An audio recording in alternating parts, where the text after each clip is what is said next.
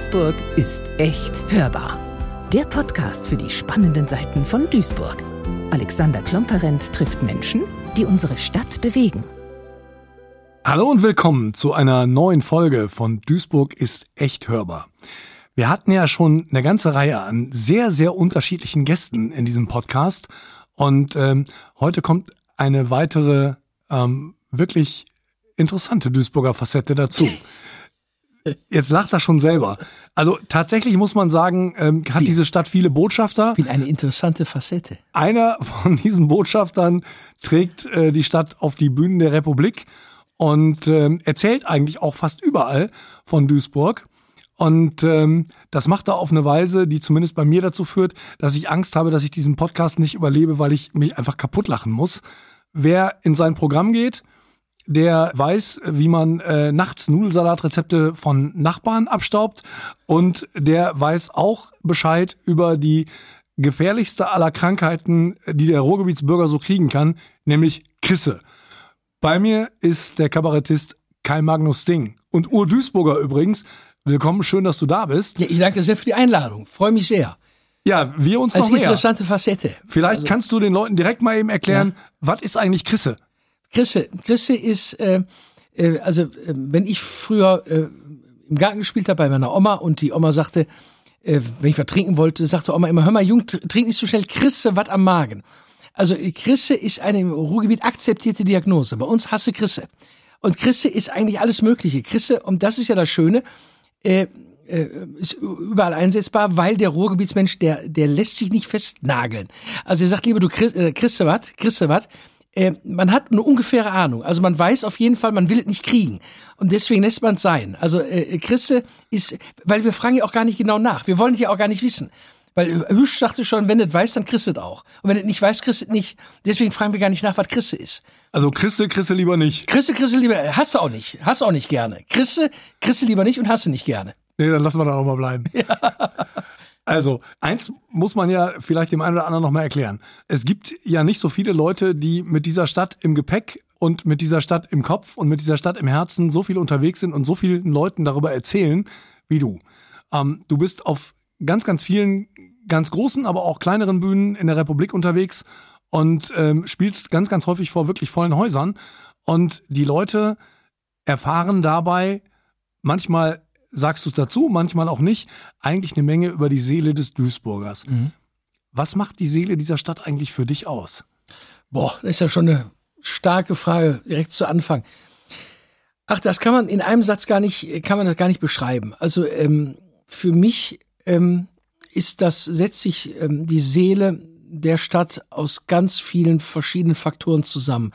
Das ist in erster Linie bei mir ganz persönlich und äh, privat, dass ich da eben geboren worden bin, St. Anna Krankenhaus in Huggingen und in Neudorf dann groß geworden und äh, Schule in Neudorf, Gymnasium Stadtmitte, Zivildienst in Hochfeld und dann Studium, das war mal etwas exotischer, das war in Bochum, aber Ganz weit weg. ganz weit weg. Ja, weil ich Ach, das war, also ich, ich habe Literat neurodeutsche Literaturwissenschaft, Linguistik und Theologie studiert. Und ähm, Das klingt auch eher wie eine Strafe. ja, das, äh, für die Dozenten auf jeden Fall, die ich hatte. Nein, es hat einen, hat einen Riesenspaß gemacht, aber da habe ich manchmal schon gedacht, äh, das hätte ich äh, gerne mal in, in Heidelberg äh, äh, oder in Tübingen äh, auch machen können sollen. Also ne, Heidelberg, da sitzen ja die ganzen, da liegen ja die ganzen alten Handschriften. Und Tübingen, das sind einfach die, die geisteswissenschaftlichen äh, Hochburgen äh, in diesem Land. Aber ich war natürlich äh, beruflich dann in Tübingen und in Heidelberg und äh, mag beide Städte sehr, habe aber gedacht, äh, hier möchte ich für so ein Studium, also auf längere Zeit gesehen, auch nicht tot über den Zaun hängen. Und dann sind wir wieder schon wieder in der Heimat, also in Duisburg, weil nicht nur ähm, dort groß werden, also auch zur Schule gehen, einen Freundeskreis dort haben, der sich aus Schulfreunden zusammensetzt und dann aus Nachbarn und aus äh, Leuten, die man kennenlernt, sondern eben auch Ecken. Also ich mag eben auch Ecken. Also eine, als Ecke bezeichne ich zum Beispiel auch Ruhrort, ne, wo dann Rhein-Ruhr zusammenfließen hast. Du hast die Schiffe. Auch Duisburg ist ja auch so ein, ich sag mal, so ein, so ein, so ein Mischwesen, so ein Zwitter und ist äh, Ruhrgebiet, ist Niederrhein, ist Rheinland, ist so eine Schnittstelle aus allem. Äh, du hast hier äh, äh, die ganzen Hochöfen die, und du hast äh, diese wunderschöne Silhouette. Du, wenn du über den 59 fährst, dann Richtung Dienstlagen, ne, du siehst dann den Landschaftspark, du siehst die, die Hochöfen, du fährst über den Binnenhafen, über die Wasserarme. Äh, du hast die Sechseenplatte, du hast die Weddau, äh, bei uns du hast den Kaiserberg, Neudorf, Düsson, äh, den Duisburger Wald, den Wildschwein. Also kannst zu Fuß, was ich toll finde, eben an Neudorf und Düsson, wo ich lebe, seit jeher, ich kann alles zu Fuß machen. Ich kann zu Fuß zum Bahnhof, mich in Zug setzen, nach Hamburg, nach Berlin beruflich, nach Köln fahren. Äh, ich kann alles mit dem Radmann zu Fuß machen. Und die ganzen vielen Ecken drumherum, die einfach ähm, eine Vertrautheit ausmachen und einen Charme. Manchmal ist es nicht so schön, manchmal ist es ein bisschen schöner, aber das alles setzt mit den verschiedensten Mosaiksteinchen ein wunderschönes Bild zusammen einer Stadt, die ich mag und äh, die mich mag, was, was ich auch schön finde. Und das macht Heimat aus. Und dann eben die Gerüche, die Erinnerungen. Äh, das, das macht die Seele einer Stadt aus. Lange Antwort auf eine kurze, aber schwierige Frage. Ja, so triviale Fragen äh, wollen wir ja auch nur am Rande mal stellen. Wenn du, wenn du unterwegs bist mit deinen Programmen, ähm, dann spricht da ja immer auch ein, ein Duisburger Jung, weil du bist von deiner Mundart her immer unzweifelhaft zu erkennen als jemand, der aus Duisburg kommt. Auch wenn du es vermutlich nicht in jeder Stadt, äh, in der du auf der Bühne stehst, explizit nochmal sagst, sondern vielleicht eher den Leuten versuchst, das Ruhrgebiet als, als, mhm. als Region nahe zu bringen. Aber der Duisburger ist doch unverkennbar mhm. immer dabei. Ist das etwas, ist das so ein Teil auch deines Erfolges letztlich, dass da eben nicht jemand komplett ohne Mundart auf der Bühne steht, Wobei wir wissen, äh, das gibt's eigentlich nicht. Selbst der Hannoveraner hat eine sehr unverkennbare Mundart, der ja von sich ja, ja. behauptet, das reinste Deutsch zu sprechen. Nein, das tut er nicht. Aber welche Rolle spielt dein, dein spezieller Duisburger Zungenschlag? Ich glaube, eine sehr große. Also ich habe mich da äh, mal vor etwas über zehn Jahren äh, mit einem Freund drüber unterhalten. Und der Freund, ganz anderes Metier, Arzt, äh, der sagte mal, ich habe letztens wieder ein Video von dir gesehen im Internet, kannst nicht mal Hochdeutsch sprechen? Und äh, mir war das sofort unangenehm, weil ich dachte, äh, ähm, ist das, ist das denn so, ist das so nicht auffällig, aber sagen wir mal so negativ auffällig oder negativ auffallend? Und dann habe ich mich mit einem anderen Freund darüber unterhalten, Jochen Busse, und habe gesagt, hör mal, äh, Jochen, das und das sagte der Freund, sagte, äh, soll ich mal drüber nachdenken, etwas weniger? Und er sagte, bloß nicht. Sagte, das macht ja diese ganze Figur aus. Und wie du sagst, es ist eben, ähm, es ist nicht nur, es ist nicht nur äh, Ruhrgebiet, weil fahr mal von Duisburg nach Dortmund. Du hast in Dortmund natürlich den einen harten Westfäl großen westfälischen Einschlag im Ruhrpott-Dialekt. Du hast in, in Essen ein, ein ganz anderes äh, Ruhrpott-Idiom als in Duisburg. Bei uns ist, also wenn mich manche hören, äh, fragen sie auch immer, kommen sie aus Holland? Äh, wo ich denke, das ist eine Unverschämtheit. Aber das ist schon, wir sind eben nah, näher am Niederdeutschen schon wieder, da kommt das ja her, als am, am, am, am, am Ruhrgebietsdeutschen, am westfälischen Ruhrgebietsdeutschen. Schon im Ruhrgebiet hast du verschiedene unterschiedliche Ausprägungen des Dialektes und äh, der Duisburger ist da schon sehr speziell, weil er eben auch wie geografisch Niederrhein, Rheinland, Ruhrgebiet so ein bisschen dazwischen liegt. Und äh, nein, ich, ich, ich spreche den gerne. Und ich habe im Linguistik, also im sprachwissenschaftlichen Studiengangstudium, habe ich eben gelernt, äh, je nach Bildungsgrad bist du in der Lage, verschiedene Stufen des Dialektes zu sprechen oder einer dialektalen Abfärbung. Also ich könnte, wenn ich wollte, Hochdeutsch sprechen, macht aber keinen Spaß und da versteht ja auch keiner. Deswegen ist es immer schöner. Äh, ja, es ist schöner für mich, im Dialekt zu sprechen. Ich spreche ja noch nicht mal als Dialekt. Also es gibt ja wirkliche Dialektforscher. Äh, äh, guck da, wenn du den Bayern hast, wenn einer richtig bayerisch spricht. Das ist ja eine Sprache, das ist ja kein Dialekt mehr. Das stimmt, das, ist eine Sprache. Äh, nein, aber dann hast du, da, da, da kommst du auch an deine Grenzen als Zuhörer. Da denkst du, was, was mal langsam. Aber nein, es ist eine dialektale Einfärbung und ich möchte nicht sagen, ich bin da nicht stolz drauf, aber das ist Seele der Stadt es ist nur ein Teil von mir, das ist in mir drin. Und warum soll ich das in irgendeiner Form bleiben lassen? Weil ich finde es schön, wenn man hört, woher wer kommt. Ich finde super und ich äh, glaube, dass, dass all deine, deine Zuschauer das auch gut finden, sonst würden sie ja nicht immer und immer wieder kommen. Und ich glaube ja persönlich auch, dass, dass ähm, die Art und Weise, wie man spricht in einem normalen Alltag oder in deinem Fall eben auch auf der Bühne, was auch damit zu tun hat, wie der eigene Charakter so geprägt ist. Was bei dir immer auffällt, ist, wir haben uns äh, ja nun schon häufiger gesehen und wir haben uns jetzt auch gerade vor dem Podcast über alles Mögliche unterhalten, über Möbel, Regale und weiß der Henker nicht was alles. Aber der Unterschied, den es bei vielen anderen Künstlern gibt, zwischen der Figur, die auf der Bühne steht, und der Person, äh, mit der man sich vorher oder hinterher unterhält, den gibt's bei dir so nicht. Sondern äh, zumindest, nee, also den wird's geben, aber ähm, in der Wahrnehmung, im normalen Miteinander fällt das so nicht auf. Das heißt, aus meiner Sicht, ein großer Teil von dem, was du auf der Bühne zeigst, ist auch nicht irgendeine erdachte Figur, sondern das bist du selber. Das ist ja bei ganz vielen anders. Hat das einen speziellen Grund, warum das bei dir so ist? Einfach nur, weil es funktioniert oder weil du sagst, ich will gar nicht jemand anders sein, ich will auch gar keine Figur darstellen, weil ich bin kein Schauspieler? Mhm. Also, äh, ich bin kein Schauspieler. Ich spiele seit, äh, stimmt so nicht, ich spiele seit äh, zehn Jahren, äh, seit 2012 im Ebertbad in Oberhausen in dem Stück Pommes ein schwulen Imbissbudenbesitzer. Das könnte man heute so nicht mehr machen, da wäre das wahrscheinlich kulturelle Aneignung.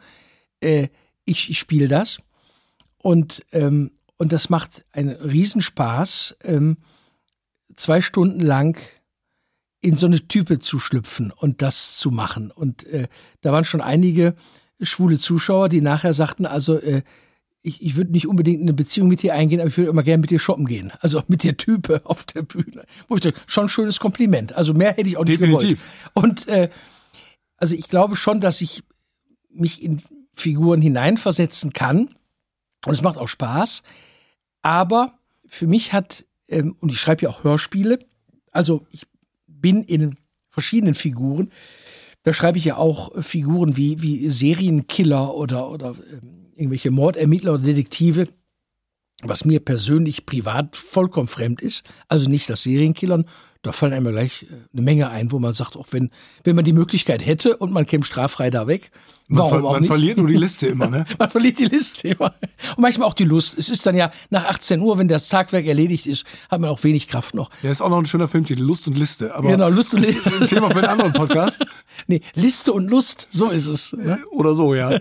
Und äh, nein, aber ich glaube, was die Arbeit auf einer Bühne angeht, äh, hat äh, für mich das Funktionieren mit einer größtmöglichen Authentizität zu tun. Also nicht, wenn du ein Stück spielst, guck dir die äh, Oper an oder Operette, Theaterstück natürlich, da metzeln sich ja, stechen sich ja nieder oder schreien sich da an oder, oder singen sich was zu.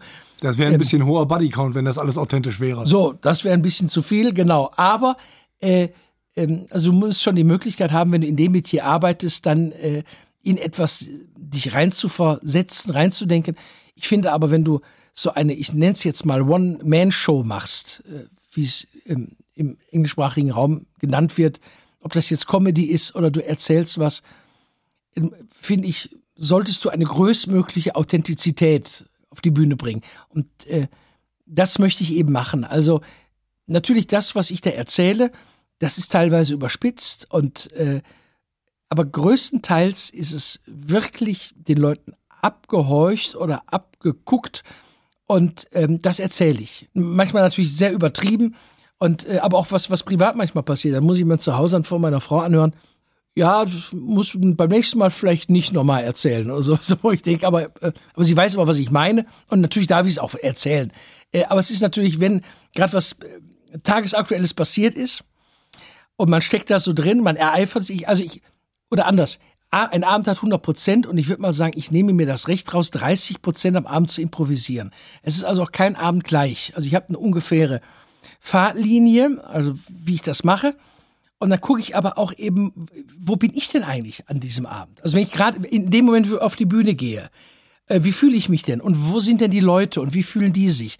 Und dann kann ich nicht Dienst nach Vorschrift machen. Also ich kann nicht meinen Stiefel abreißen, sondern ich merke, ich fange so an, wie ich denke, dass es für den Abend gut ist. Und wenn ich merke, oh, die brauchen noch ein bisschen länger, also die sind noch nicht so, so bereit, dass ich direkt einsteigen kann, dann gebe ich denen eben auch nochmal drei, vier, fünf Minuten, um überhaupt in den Abend zu finden. Also das merkst du sofort auf der Bühne. Da musst du ein Gespür für haben und äh, dann kriegst du sie aber.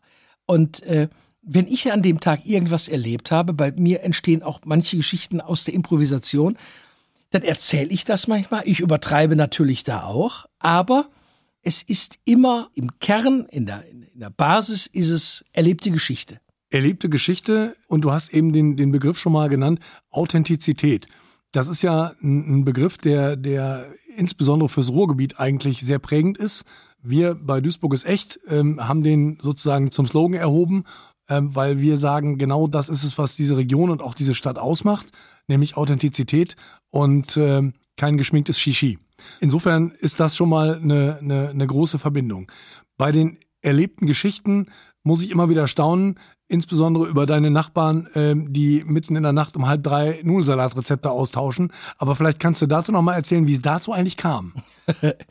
ja, äh, Ganz einfach, wir liegen im, wir liegen im Bett, wie immer, das Fenster auf Kipp und der Klassiker, Nachbarn von uns haben Freunde zu Besuch samstags abends und die gehen nachts um halb drei. Und dann äh, die stehen die vor der Tür und reden weiter in der Lautstärke, in der sie äh, innerhalb ihrer eigenen vier Wände die ganze Zeit sich unterhalten haben.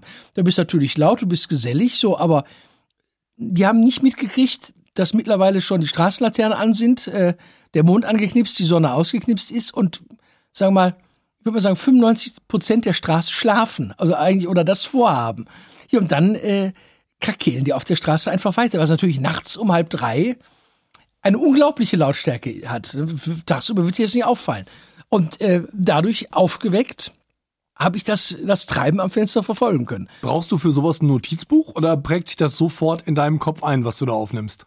Das ist eine Mischung. Also Notizbuch habe ich nicht. Ich habe, äh, ich habe Handy und dann nutze ich eben die App der Notizen. Also ich schreibe sofort, äh, wenn ich einen Satz auffange, äh, diesen Satz auf oder ich spreche den ins Handy. Und meistens, wenn ich den Satz oder vielleicht auch einen Dialog, wenn ich den aufgeschnappt habe, diktiere ich mir den ins Handy und dann geht's eben schon weiter. Dann hast du die Basis, das sind vielleicht zwei, drei Sätze, aber äh, das ist die Basis und die erzähle ich oder spreche ich ins Handy, in die Notiz-App, dann hat es so eine Spracherkennung, dann werden da Buchstaben raus. Und dann bin ich meistens so im Fluss, dass ich dann weiter erzähle. Also dann hast du quasi, ne, ein, ein Beispiel, ich stehe sonntags vor so einem, äh, es war äh, auf einer Nordseeinsel, äh, Läden waren zu, stehe ich vor einem Schaufenster mit Tinef, also mit wirklich, ich habe also mit hässlichem Zeug. Ich habe in meinem Leben bin 44, habe schon viel, viel Hässliches gesehen. Wirklich viel. Also an Mensch, an Tier, an Bauwerk und an Nippes. Und es war wirklich, es war nur Scheiße in dem Schaufel. Wirklich von oben bis unten. Ich denke, mein Gott. Und ich stand da so von dieser Hässlichkeit angezogen und dachte, das, das, das gibt's überhaupt nicht.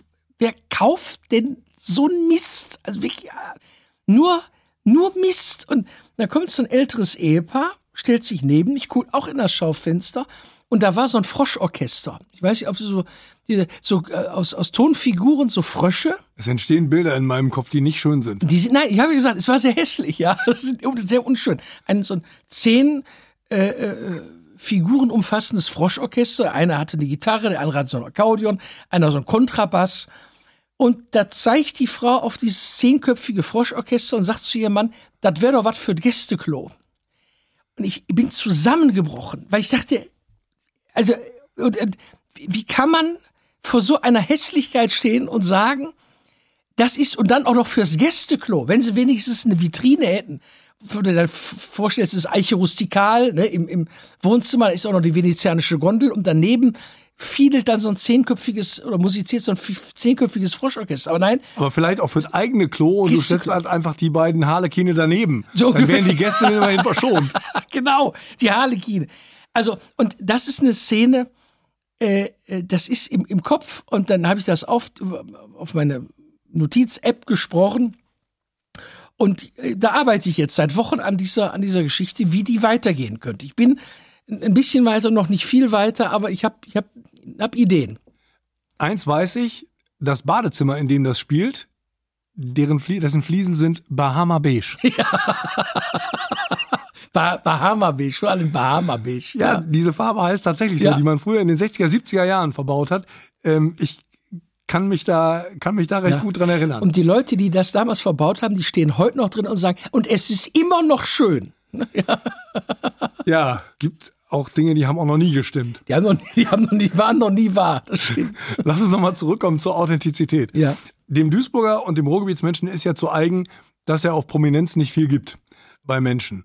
Und bei dir ist das im umgekehrten Sinne auch so. Dich kennt Jan und Piet in Duisburg, aber äh, man trifft dich auch andauernd irgendwo. Und in der Regel bist du mit dem Rad unterwegs und man trifft dich auf dem Wochenmarkt und sonst wo überall.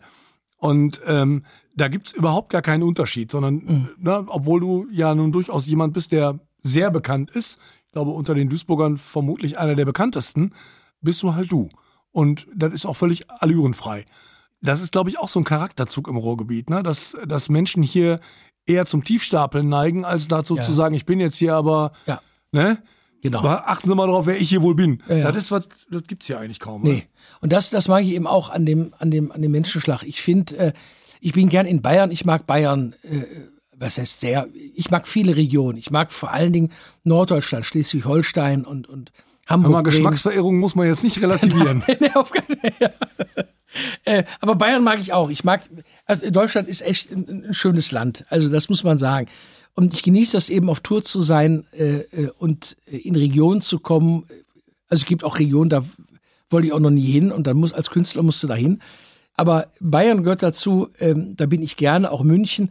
Aber dieses, dieses Münchner Selbstverständnis, dieses Mir san mir, äh, das wird, wird einer im Ruhrgebiet nie sagen. Nie. Äh, und das, das schätze ich ebenso. Also, und weißt du, wenn du in, in München bist, dann begegnet dir eben in München sehr gerne dieser Typ äh, Gutenberg, ne? So, so nach hinten gegelte Haare, Steppjacke, äh, Schälchen, Slipper und dann immer am Schlüsselbund, mit dem er so spielt, äh, der BMW-Schlüssel dran. Und die dicke Rolex. So Typen hast du natürlich im Ruhrpott auch, aber die kriegen direkt einen drüber, also verbal äh, und äh, sind direkt ge geerdet. Aber in, in, in München laufen die dir eben gerne mal äh, zuhauf über den Weg. Das hast du hier nicht und das mag ich hier. Wir sind hier sehr bodenständig und äh, da gibt es einen Spruch und dann hat sich das auch. Also hier ist nichts hintenrum. Also, es gibt immer Ausnahmen. Ich will das nicht glorifizieren, gar keine Frage. Aber von der von der von der von der Grundausrichtung sind wir hier so nicht und das äh, schätze ich sehr. Ja, das kann ich übrigens bestätigen. Tatsächlich, ich bin ja auch schon ein bisschen rumgekommen und bin ja nicht gebürtiger Duisburger und ähm, muss sagen, es hat mir noch keine Stadt so leicht gemacht. Mhm. Ähm, deswegen bin ich auch schon so lange hier und ähm, vermute auch, ich komme nicht mehr weg. Ja. Was auch gut so ist. Wenn du so, wenn du so über deine deine Stadt nachdenkst, was du ja häufiger mal tust, weil äh, sie eben auch in deinen Programmen eine Rolle spielt, hast du eine eine, eine Vorstellung ähm, davon, wie Duisburg in 20 Jahren aussehen könnte, was die Stadt in 20 Jahren ausmachen könnte? Ich hoffe schöner.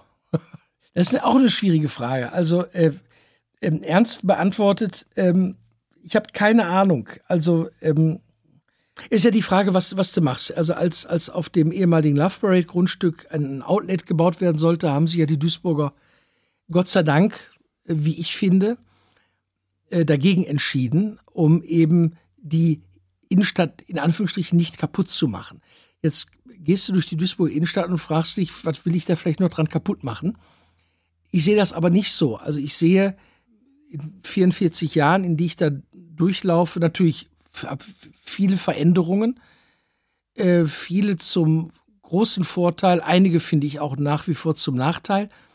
Ich glaube aber, dass diese, diese Shopping Mall äh, und dazu gehört natürlich auch ein Outlet, vielleicht aufgrund der parallelen Entwicklung des Internets, was ja schon vor vielen Jahren und auch immer noch weiter äh, voranschreitet, vielleicht nicht als ganz so zukunftsweisend. Äh, ich meine, guck mal, wenn jetzt haben wir da Galeria und wir haben das Forum mit dem Karstadtgebäude. Ich meine, jetzt müssen wir sagen, Stand November 2022, wo wir jetzt darüber reden. Vielleicht hört einer das in zwei Jahren und sagt, was für ein Karstadt denn? Wo? wo? Wovon reden die? Wovon reden die? Man weiß das alles nicht. Aber wenn ich mir diese, dieses große Gebäude Galeria angucke, wo du sagst, okay, wenn das mal raus, also wenn Galeria da raus wäre, könnte ja immer noch irgendwas da rein. Da fragst du dich aber auch, was denn? Primark oder ne, irgend so ein Ramschding wieder, was da äh, ich wollte gerade sagen, so eine solvente, in Anführungsstrichen solvente Kundschaft ist, hat, die da reingehen könnte, die das äh, beleben könnte. Aber du hast dann Karstadt im Forum, wo dann ein großer Mieter raus wäre. Ich meine, guck dir die Galeria, äh, Königsgalerie an, die ja äh, größtenteils von Leerstand lebt, ähm, was auch einfach schwierig ist. Ich verstehe, es ist keine Kritik. Ich verstehe die Schwierigkeit. Da fragst du dich aber auch, warum denn solche Klötze dahinsetzen? Äh, äh, und dann so zu vermieten mit Leuten, die, die es vielleicht gar nicht tragen können. Die Meiersche hat sich verkleinert in den letzten Jahren. Äh, der Buchmarkt bricht ein. Werden die da überhaupt noch bleiben? Ich erinnere mich an, an, an eine Zeit oder eine lange Zeit, da hatten wir angefangen von der Mercatorstraße und dann die Königstraße runter. Wir hatten Buchhandlung Hermann, wir hatten Atlantis, wir hatten Braunsche Buchhandlung, wir hatten bei äh, der Galeria Buchhandlung Herder und dann kam hinten noch eben in die, damals in die Galeria, in die erste, die da gebaut worden ist, äh, äh, da kam die Meiersche. Und was haben wir jetzt noch? Äh, wir haben Buchhandlung Scheuermann und wir haben die Meiersche. Und jetzt hilf mir, ich glaube. In der Innenstadt äh, das war's, das. ne? Ja. Und ähm, ich habe viele Veränderungen gesehen. Ich sehe das Potenzial in dieser Stadt. Ich freue mich, dass ich das, was ich für mein alltägliches Seelenheil, sagen wir mal, brauche, dass ich das hier finde, in der Innenstadt. Ich muss aber gestehen, was aber auch mit meiner Konfektionsgröße zu tun hat, wenn ich mal was suche, äh, ich gucke auch hier, äh, fahre aber auch nach Mörs zum Beispiel ähm, oder nach Düsseldorf zum Einkaufen, nutze das meistens auch, wenn ich unterwegs bin, auf Tour weil da habe ich Zeit, muss den Tag irgendwie rumbringen. Aber ich habe alles, was ich hier brauche. Und ich hoffe, dass der Duisburger Einzelhandel, also auch die Stadt, das so begreift und auch vor allen Dingen die Vermieter der Immobilien. Ich finde das schön, wenn das eigentlich größtenteils, sagen wir, die Innenstadt in Duisburger Hand bleiben würde, dass die auch gucken kann, wie halte ich die Käufer zusammen. Also, dass die, die Mieten, wenn das irgendwie ein holländischer äh, äh, in holländischem Besitz ist oder in welchem auch immer, die sagen ja, mir doch egal, was da unten drin, unten drin ist, Hauptsache es kommt Miete rein. Also dass man das vielleicht ein bisschen äh, steuern kann. Ich fände toll, wenn wir diese Münzstraße etwas mehr an die Innenstadt wieder, was ja geglückt ist äh, vor ein paar Jahren, aber es ist ja klar, dann haust du wieder so ein Forum in die, in die Stadtmitte, dann zieht das wieder alles in die Mitte mehr. Das ist ja, sind ja immer solche Wellenbewegungen. Aber ich fände das schön, wenn man die Münchstraße etwas mehr angliedern könnte und wenn endlich mal auch mit dem Mercator-Quartier irgendwie ein Brückenschlag zum Innenhafen übers Rathaus und so weiter passieren könnte. Also dass man noch mehr flanieren könnte, als man es ohnehin schon kann. Stichwort flanieren. Gibt es eigentlich so einen Ort in Duisburg, wo du dich besonders gerne aufhältst, wo du besonders gerne bist, weil der vielleicht irgendwie so einen Zauber hat, der, der dich besonders anzieht? Erstmal eine Badewanne. Ja, nee, ich meine jenseits dessen. ja, also zum Beispiel, wenn ich mit, mit dem Fahrrad von zu Hause, zum Beispiel am Stadttheater, allein am Stadttheater vorbei und ich sehe, dann muss man für die, äh, die nicht direkt wissen, wie sieht das aus, das ist das Haus mit den Säulen schräg gegenüber vom McDonalds. Das ist das Stadttheater. wenn ich an diesem, ich habe da diesen, das, den Steigenberg, also ich sage immer Steigenberger noch, den Duisburger Hof, also das, das alte, schöne alte Hotel mit einer wunderschönen Fassade, wie ich finde. Ja. Du hast das schöne Stadttheater, wo ich auch, wenn ich einkaufen gehe und ich gucke über diese, diese Rasenflächen äh, darunter. Und das muss ich sagen, das ist wirklich, äh, das ist wirklich gelungen in den letzten Jahrzehnten. Also ich finde ähm, das City Palais nicht schön, stehe auch zu. Also es, da fand ich die alte Mercatorhalle von, von, na, vom Architektonischen einfach schöner ähm, war auch nicht so wuchtig, war schon groß, aber etwas geduckter.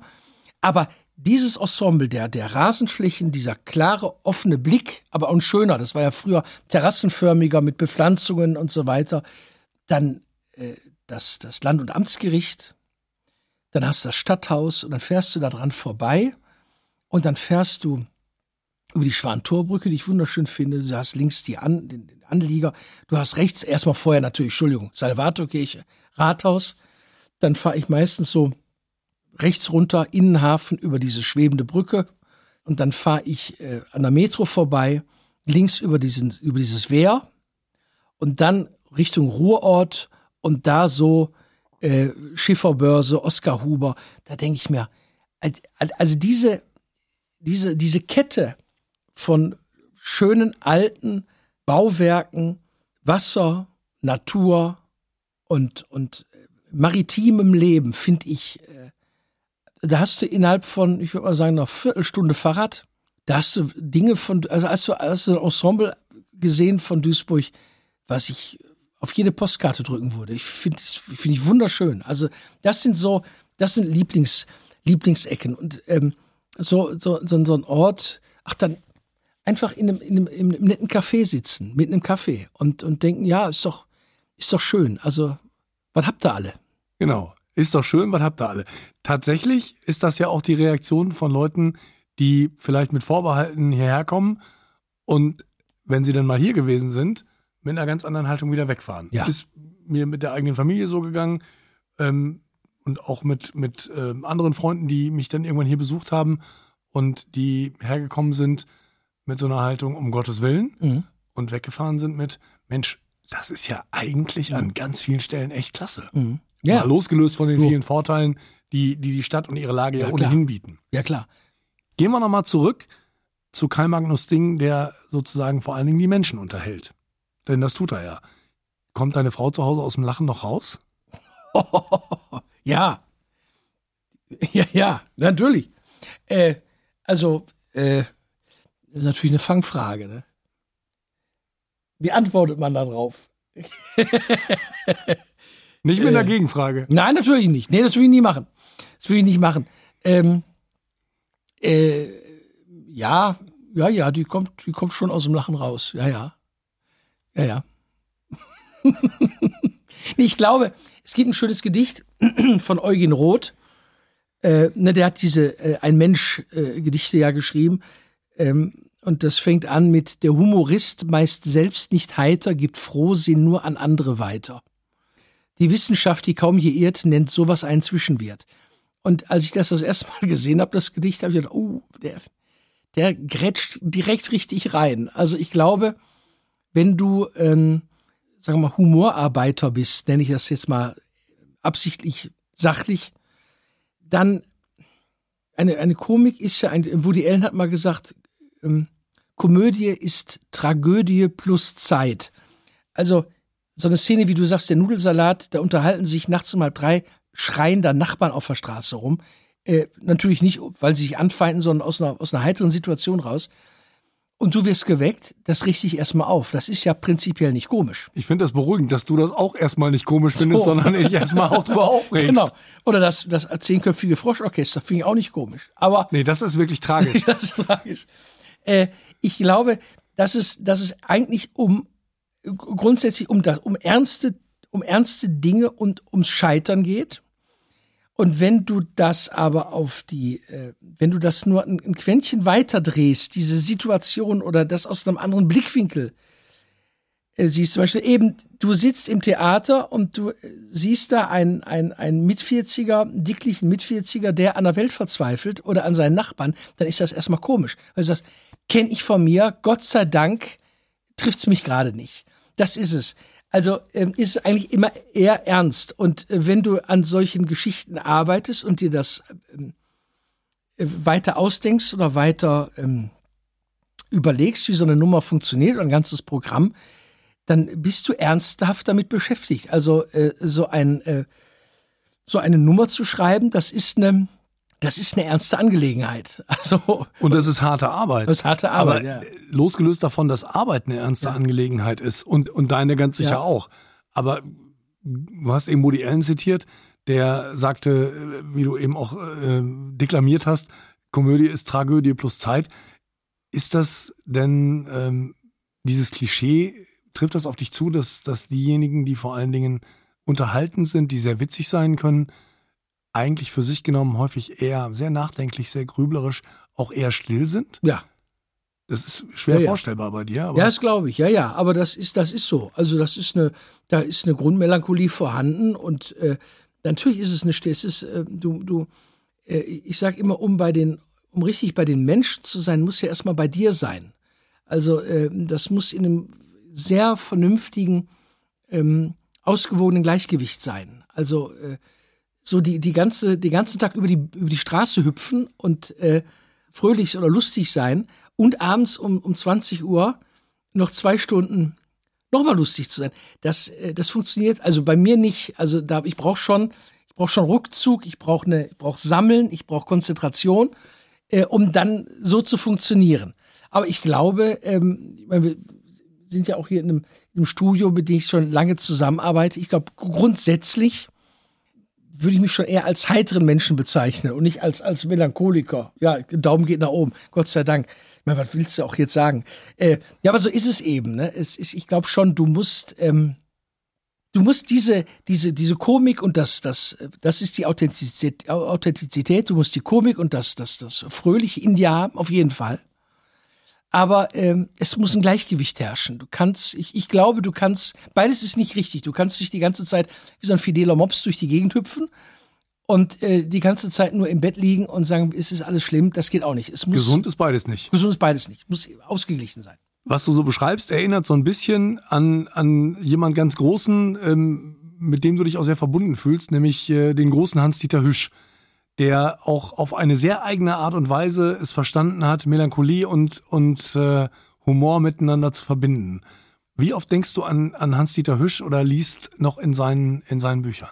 Also ich kann Hüsch schlecht lesen und ich kann ihn auch nicht sehen, weil das geht mir immer noch zu nah. Also der ist 2005 verstorben, aber das, äh, ja, das, das ertrage ich schlecht. Also der fehlt mir schon sehr, weil ich, ähm, ja, das war ja mein, mein quasi berufliches Erweckungserlebnis. Ich habe, wir werden ja alle mit Humor irgendwie groß. Also ich bin Jahrgang 78, das heißt also bei uns war es Louis de Funès, über den du gelacht hast, und die doofen Späße von Bud Spencer und Terence Hill. Und Didi dann, Hallervorden. dann genau Didi, aber wirklich Didi, ne, nicht Dieter, also der der der Nonstop Nonsens Didi und Otto und Heinz Erhard und Loriot. Und du hast gelacht, natürlich wenn wenn Didi eine Torte ins Gesicht kriegt, dann lacht äh, auch das kleinste Kind, weil es komisch ist. Aber du hast über Loriot oder Heinz Erhard gelacht, ohne zu wissen, worüber du lachst eigentlich. Weil die Eltern haben gelacht und irgendwie ist es lustig und der, der hat eine Nudel auf der Nase, aber äh, so. Als ich so elf oder zwölf war, habe ich im Radio, da musste man noch am, am, am Knöpfchen drehen, um einen Sender zu verstellen, im Autoradio auf einem Sonntagsabends oder spät nachmittags auf der Rückfahrt von einem Sonntagsausflug mit meinen Eltern. Mein Vater suchte Verkehrsfunk und der blieb auf einem Programm hängen im Radio, wo ein Mann recht schnell sprach und Leute lachten. Und ich sagte sofort zu meinem Vater, warte mal, warte mal, warte mal, lass mal. Und der erzählte ähm, von einem Camembert, der so scharf und stark sein muss, der, Kam der Kamentbot, so sagt er, der Kamentbot muss in der Lage sein, eigenständig von innen die Kühlschranktür öffnen zu können. Also das, das war so der erste Satz, der mir so hängen geblieben ist. Und ich sag, lass mal, lass mal. Und nee, mein Vater, ich sag, doch, jetzt lass das mal. Und ich sag, wer, wer ist das? Und da sagte meine Eltern, das ist Hans-Dieter Hüsch. Ich sag, was, was macht der da? Das Kabarett. Und man muss das dazu sagen, das war 1991, 92. Da gab es kein Internet. Aber 91, 92, da warst du 13, 14. Da bist du fürs Kabarett schon entbrannt. Das ist ja eigentlich so ein Alter, wo man mit Kabarett häufig ja. noch gar nichts anfangen kann und ja. will, sondern mit ganz anderen Dingen beschäftigt ja. ist. Also da scheint schon eine Tür offen gewesen zu sein. Ja, ja, ja, da war ein Scheunentor. Das war kein, keine Tür, das war echt ein Scheunentor. Das, äh, äh, das war, ähm, das, das meine ich auch Erweckungserlebnis. Also es gab kein Internet, du konntest jetzt nicht googeln, Hans-Dieter Hüsch und hast Bilder gesehen und hast auf YouTube äh, äh, Nächte verbringen können mit irgendwelchen alten Videos, sondern ich bin am nächsten Tag äh, zur Braunschen Buchhandlung gegangen hier und habe gesagt, haben Sie was von Hans-Dieter Hüsch? Ja, ja, klar. Und dann hast du Bücher äh, entdeckt und, und äh, Schallplatten und dann CDs. Und ich habe mir das Ganze gekauft und äh, habe gedacht, ich, in dem Moment aber, als ich den da hörte mit dem Kamentbot, habe ich so, so anmaßend das vielleicht klingen mag, aber ich habe begriffen, worüber die lachen. Ich habe verstanden, was daran lustig ist. Warum? Weil ich dachte, genau Authentizität, genau wie bei uns zu Hause. Es ist ja nur eine, das waren so Niederrheingeschichten, das Programm hieß damals Neues vom flachen Land. Aber was, es war eine Facette von Hüsch, also neben den ganzen politischen Sachen und theologischen Sachen und, und Frieda-Geschichten und Hagenbuch und, und, und.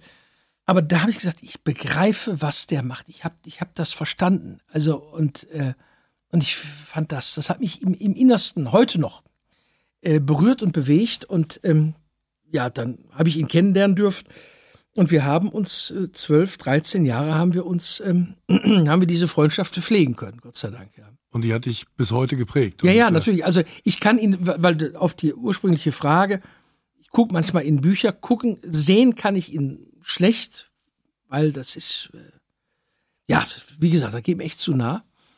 Ich kann ihn hören, äh, aber auch da, also da muss ich auch schon oft schlucken, weil das ist einfach, äh, ja, das ist also ein, ein, ein, für mich ein, ein großes, ein großes Vorbild, ja. Und dabei wird auch Karl Magnus Ding ganz schnell ganz ernst, ähm, denn wenn einem etwas nahe geht, dann ähm, ist da ja auch eine Tür offen für, ja, für Empfindsamkeit, für Melancholie und auch für, für Verlust und für, für Trauer und um, um einen Freund, ganz sicher, ja. um einen Mentor. Wir haben jetzt relativ viel über dich erfahren tatsächlich in dieser Zeit, in der wir uns jetzt hier unterhalten haben. Eine Bitte habe ich noch. Wir sind ja hier bei Duisburg ist echt und ähm, nicht immer, aber manchmal frage ich meine Gesprächspartner, ob sie womöglich diesen Satz zu Ende bringen können für sich. Was fällt dir ein zu Duisburg ist echt? Punkt, Punkt, Punkt. Duisburg ist echt trotzdem. Das musst du jetzt bitte erklären, weil das äh, verstehe selbst ich nicht. So, erstmal weil äh, es äh, kein korrekter Satz ist. Also äh, fehlt ja was, also grammatikalisch. Aber ähm, was du vorhin sagtest, äh, Leute auch aus, aus, aus dem familiären Umfeld, die äh, von deiner Seite aus hier hingekommen sind, die gesagt haben, ach mal, das hat ja doch was. Ich mache ja auch viel mit Freunden hier, ob das so Live-Hörspiele sind oder irgendwelche Projekte, die kommen aus Berlin, München, Hamburg oder Frankfurt oder was auch immer. Und dann bringen wir die im Hotel unter und dann tagsüber unternehmen wir manchmal was. Oder gehen abends noch irgendwo was essen oder in eine Kneipe.